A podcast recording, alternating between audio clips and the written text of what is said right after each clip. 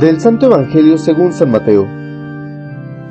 Cristo vino al mundo de la siguiente manera. Estando María, su madre, desposada con José, y antes de que vivieran juntos, sucedió que ella, por obra del Espíritu Santo, estaba esperando un hijo. José, su esposo, que era hombre justo, no queriendo ponerla en evidencia, pensó dejarla en secreto. Mientras pensaba en esas cosas, un ángel del Señor le dijo en sueños, José, hijo de David, no dudes en recibir en tu casa a María, tu esposa, porque ella ha concebido por obra del Espíritu Santo. Dará a luz un hijo, y tú le pondrás el nombre de Jesús, porque él salvará a su pueblo de sus pecados. Todo esto sucedió para que se cumpliera lo que había dicho el Señor en boca del profeta Isaías. He aquí la Virgen, que concebirá y dará a luz un hijo, a quien pondrán el nombre de Manuel, que quiere decir Dios con nosotros. Palabra del Señor.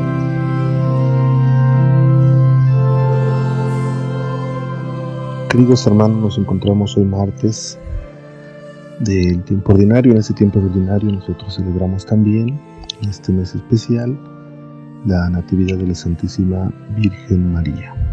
Pues bien, hemos escuchado en, en este Evangelio según San Mateo, en su capítulo primero, este relato que tiene María con el ángel. Dios a lo largo de la historia de salvación siempre se centra o siempre toma en cuenta al ser humano más bien. Lo toma en cuenta porque es partícipe de la misma salvación que Dios tiene para cada uno. Hemos escuchado este diálogo que tiene la Virgen María y el ángel Gabriel, donde menciona que en la generación humana tendrá lugar el nacimiento de Jesús, es decir, el Emanuel, el Dios con nosotros. A José se le da una explicación y se le pide también su colaboración para este mismo plan de salvación. Le dice el ángel, José, no tengas miedo en llevar contigo a María, tu esposa, porque la criatura que hay en ella eh, viene por obra del Espíritu Santo.